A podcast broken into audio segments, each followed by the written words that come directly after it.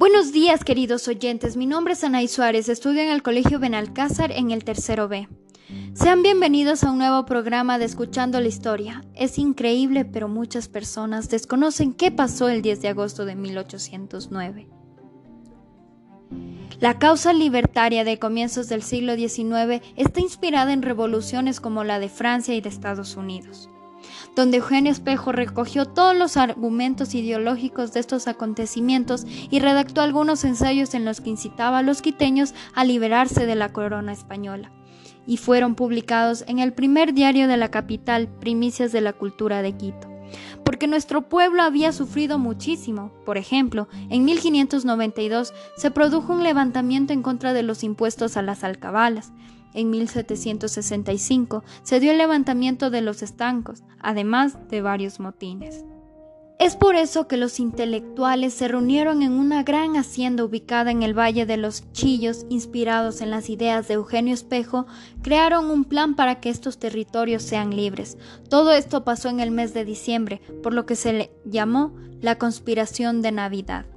La organización estaba encabezada por Juan Pío Montúfar, Marqués de Selva Alegre, Juan de Dios Morales, el capitán Juan de Salinas, Antonio Ante, Manuela Cañizares, el obispo Cuero y Caicedo y Juan Larrea y Manuel Rodríguez de Quiroga, inspirados a la luz de los escritos de Eugenio Espejo y José Mejía Lequerica.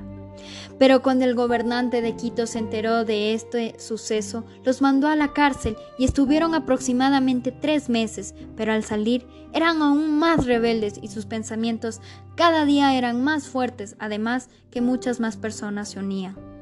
Varios meses después, una mujer muy valiente, Manuela Cañizares, a escondidas de los gobernantes de esta época, reunió en su casa ubicada cerca de la iglesia del Sagrario a varios hombres con ideas libertarias para hacer que estos pensamientos se conviertan en realidad.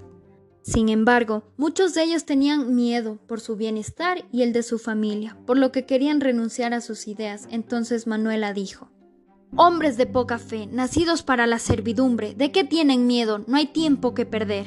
Mientras en la madrugada del 10 de agosto de 1809 el capitán Juan Salinas buscó el apoyo del comandante de caballería Joaquín Saldumbide, mientras tanto Antonio Antes se dirigía al Palacio de Gobierno para anunciarle al conde Ruiz de Castilla que él ya no estaba al mando.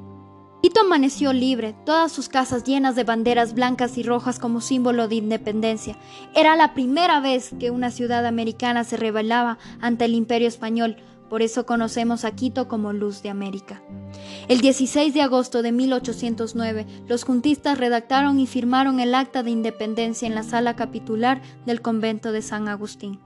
El 2 de agosto de 1810, los próceres de la independencia fueron arrestados y asesinados por las tropas españolas que habían retomado el poder.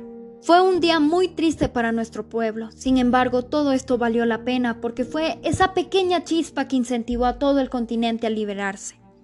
Doce años después, las tropas de Simón Bolívar, encabezadas por el mariscal Antonio José de Sucre, un 24 de mayo de 1822, en la batalla de Pichincha, Ecuador, se proclama independiente de la corona española. Agradezco toda su atención y les deseo lo mejor. Por favor, quedarse en casa para que la muerte de nuestros independentistas haya valido la pena.